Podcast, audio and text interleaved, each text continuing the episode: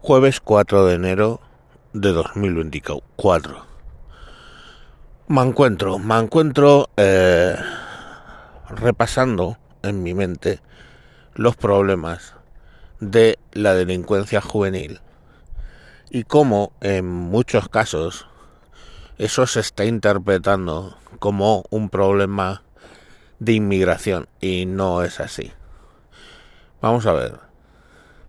Es obvio, es obvio que si pongamos por caso la población marroquí supone un 8%, pongamos por caso, de la población española o la población extranjera supone un 13 o 14% de la población española, pero cuando vas a la cárcel el 40% de los presos están en la son eh, de, origen extranjero, obviamente eh, hay un problema de seguridad al respecto de la inmigración. Pero mm, es que no es exactamente así. Vamos a ver, si nosotros miramos, perdón, el nivel salarial que tenían o en qué clase social estaban los presos en ese momento, nos llevaríamos la, entre comillas, sorpresa, el que se la quiera llevar, que el 90%, pongamos por, caso, de los presos están en clases, o sea, venían de clases eh, inferiores, ¿no? De lo más bajo de la sociedad. Entonces, el problema ahí se evidencia que no es no es el, el tema, digamos, migratorio o solo el tema migratorio. El problema es que es un problema a nivel económico. Pues lo mismo ocurre con la juventud, ¿vale? El problema no es que los jóvenes sean de Marruecos o sean de, de donde sean. El problema es que hay un problema de cómo se gestiona los delitos entre jóvenes en España. Los delitos entre jóvenes en España, si eres inferior a 14 años, o sea, 14 años o inferior, directamente eres inimputable. ¿Os acordáis cuánto se queja la izquierda porque el rey no es imputable? Pues cualquier menor de 14 años es inimputable. ¿Qué ocurre? Pongamos por caso que ya se empieza a ver bandas en general que emplean a, niños para los peores delitos, porque sabes que son inimputables. Y en el caso de, eh, de menores de 14, ¿no? Ahora, de 14 a 18 años, menores de edad. Los menores de edad sí son imputables, pero con la ley del menor eh, ese objetivo que pone en la Constitución de que el objetivo de estar metido en la cárcel es reinsertarse es a más. Entonces, directamente no van a ir a una cárcel, sino van a ir a un centro de menores o algún tipo de institución con el, la idea de integrarles. Y así tenemos, por ejemplo, sicarios de 16 años en los que en España por un homicidio, digamos, estaríamos hablando de unos 20 años, que en general van a cumplir alrededor de 15, y yo que sé, por una violación, que generalmente, si es solo la violación, le van a echar eh, 8 12 años, va a cumplir 8 o va a cumplir 6, ¿Vale? Pues entonces, claro, violaciones con 16 años, mogollón. Sicarios de 16 años, mogollón. Y hay que entender que de los 16 a los 18 vas a estar en un centro de rehabilitación, etcétera, etcétera. Y posteriormente de eso, aproximadamente, en el peor caso que os ocurra, en 10 años desde que comete el delito, sus antecedentes desaparecen. Entonces, esa persona cuando, pongamos por caso, cumpla 25 años, para el sistema nunca jamás ha cometido un asesinato, nunca jamás ha cometido una violación. perfectamente a los 18 años puede borrársele una violación de un expediente de un crío de 15 años. ¿Estamos? Entonces, ahora os pregunto, ¿cuál es el problema? Eso es la ley española. ¿Cuál es el problema? ¿Que el niño se llama Mohamed en vez de Fernández? No, porque le van a aplicar la misma ley a Mohamed y a Fernández. Las bandas, eso sí, van a utilizar a niños menores de edad para cometer tropelías, porque la ley es súper lasa en España. En el Reino Unido, un, un niño es imputable con 10 años. Imputable, imputable. Y algunos de ellos se les ha juzgado como a mayores. En Estados Unidos ocurre lo mismo. A un niño, el juez, viendo su el nivel del delito y el nivel de madurez, estudiándolo en ese momento, decide si le juzga como menor o le juzga como mayoría de edad. ¿Vale?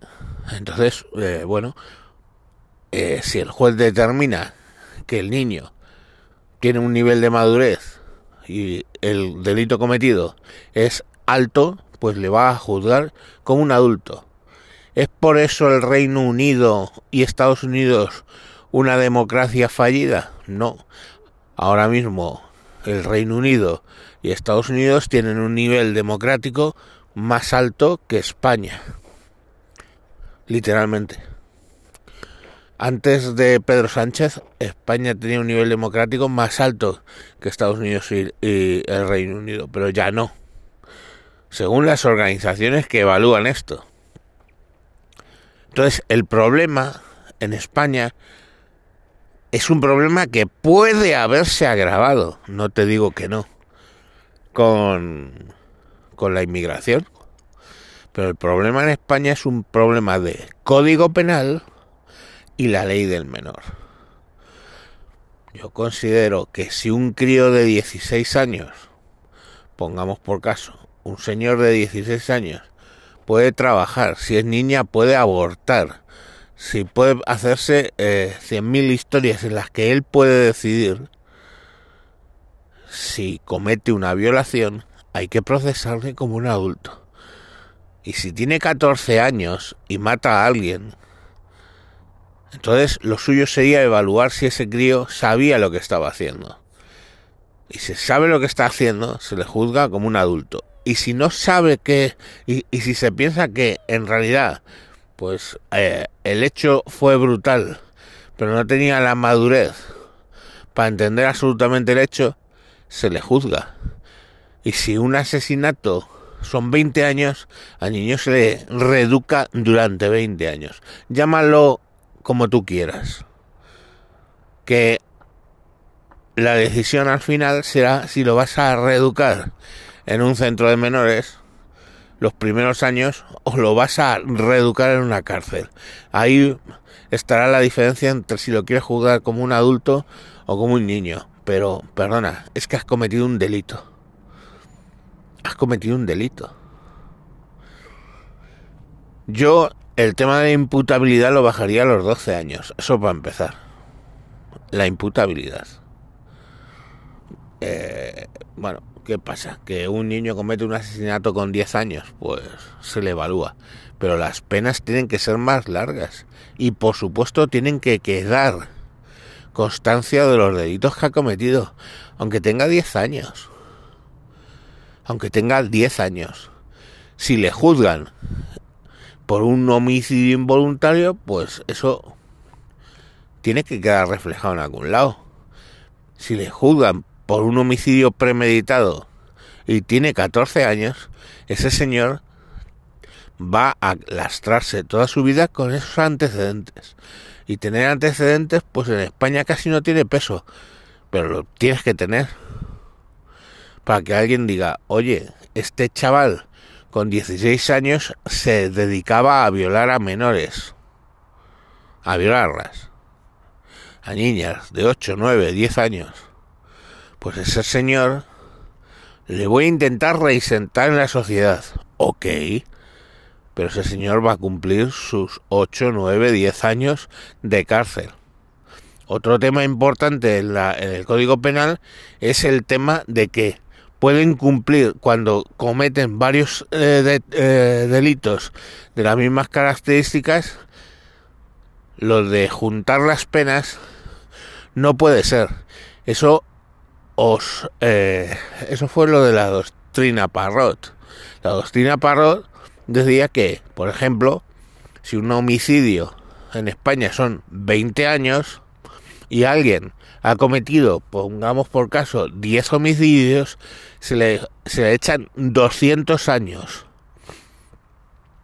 Y si el máximo en España en cárcel son 40, él va a estar 40 años. ¿Por qué? Porque los beneficios penitenciarios se van a empezar a descontar de los 200 años, no de los 20 años. ¿Entiendes? Es que tú no puedes cumplir pena por 10 homicidios a la vez, o no deberías.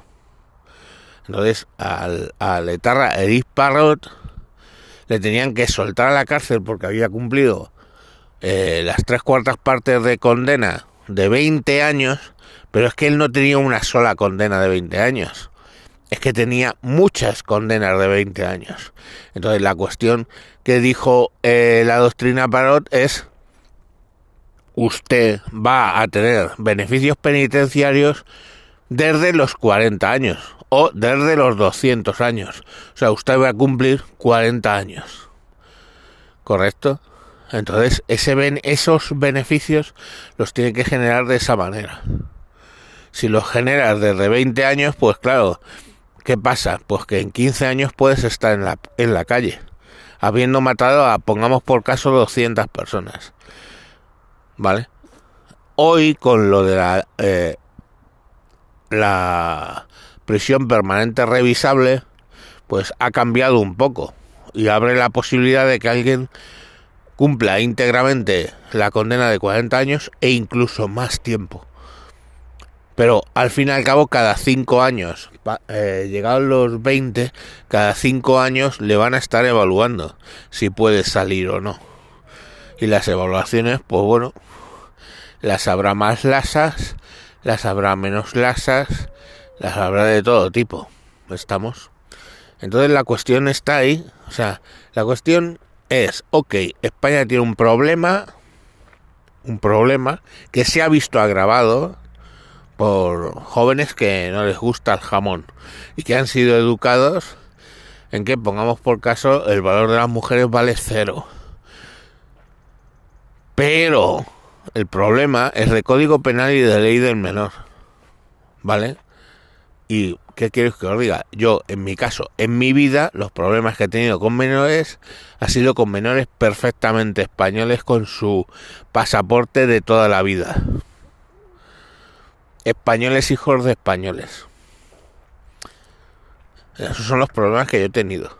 Los problemas que tengo con un nivel de salvajismo que hay de críos en, en donde vivo son con los españoles españoles de toda españolidad. Entonces, eh, no confundamos términos. Los problemas de delincuencia en España son problemas por el Código Penal.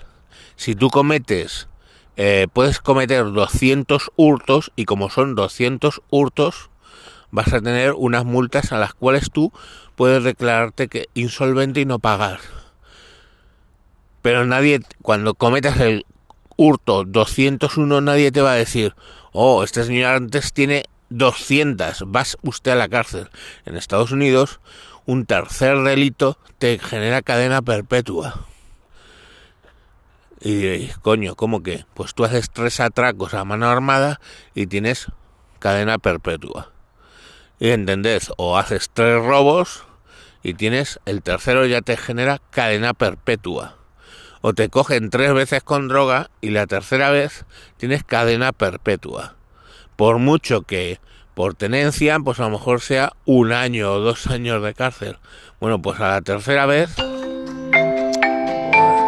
perdón, a la tercera vez ya te genera cadena perpetua. pues eso es otro código penal. ¿Vale? Entonces, lo que tenemos que empezar a asumir son cambios radicales en el código penal, ¿vale? Y tenemos que asumir cambios radicales en el en el en la ley del menor para que por lo menos eh, lo de la inmigración empeore, no te digo, sea una, un problema de empeorar, pero no un problema de ley. O sea, no sé, aquí ya os digo que españoles con miles de, de, de hurtos hay. Vale, pues por el estrato social, los inmigrantes están en el estrato social que tiene el 90% de la gente en la cárcel, tienen ese estrato social. El problema, en todo caso, es de estrato social, no de si los unos delinquen más que los otros. O, o, o qué os creéis, que un eh, inmigrante que tiene un empleo, vale, y, y, y, y que tiene un empleo, yo qué sé, y su mujer también tiene un empleo, se dedican a delinquir. ¿Por qué? Porque son inmigrantes, no, tío. No, no, no se dedican a delinquir porque sean marroquíes. Se dedican a delinquir simplemente porque les sale barato delinquir y están en un extracto social que les sale más barato robar que trabajar. Es que es así. Estamos. Y, y plantearlo como que es porque es marroquí, por eso es, eso es racismo. O guste o no guste. Entonces, ¿eso quiere decir que a un marroquí que venga aquí hay que apoyarle para que no esté en el estatus? No. No. A un marroquí que venga aquí no le tienes por qué apoyar para que no esté en el extracto social. A un marroquí que esté aquí le puedes hacer forzar a trabajar.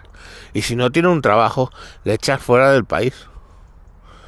Un trabajo arreglado, como tú como yo, que pague impuestos. Estamos. Entra aquí, como entró mi hijo, coño, que no es marroquí, pero es ecuatoriano. Entró aquí, vino con su contrato de trabajo y su NIE de trabajo. Y está trabajando.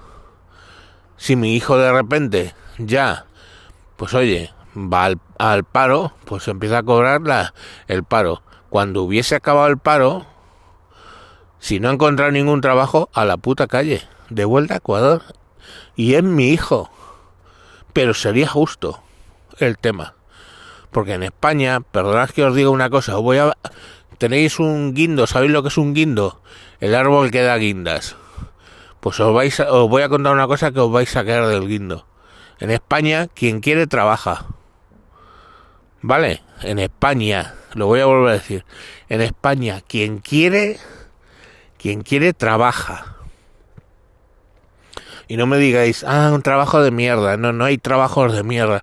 El único trabajo de mierda que hay es limpiar fosas sépticas. Pero ¿cuántos mayores sin atención hay en España? ¿Vosotros creéis que en España no hay trabajos de hostelería? ¿O vosotros creéis que en España no? Lo que no hay es trabajos de ingeniero de nucleares, porque las van a prohibir. ¿Vale? Pero trabajos en el tercer sector, vamos que hay. Y habría trabajo en el primario y en el secundario. Si no fuera porque, bueno, la Unión Europea no le interesa que España tenga primario ni tenga secundario. Y, habría trabajo industrial si no fuera porque les interesa a mucha gente que España no sea, eh, no tenga posibilidades de, de industria. Lo que le interesa a la Unión Europea es que España sea un trabajo, un, pa un país de camareros, con respeto a los camareros. Pero eso es lo que le interesa. ¿Vale? Entonces a lo mejor lo que el problema está en otro lado. En fin, os quería hablar de los niños delincuentes y he acabado hablando de teoría económica, pero pff, yo queréis que os diga. Pues así es este podcast. Encima me he ido a 20 minutos hoy. Hala. Venga, os dejo. Mañana más.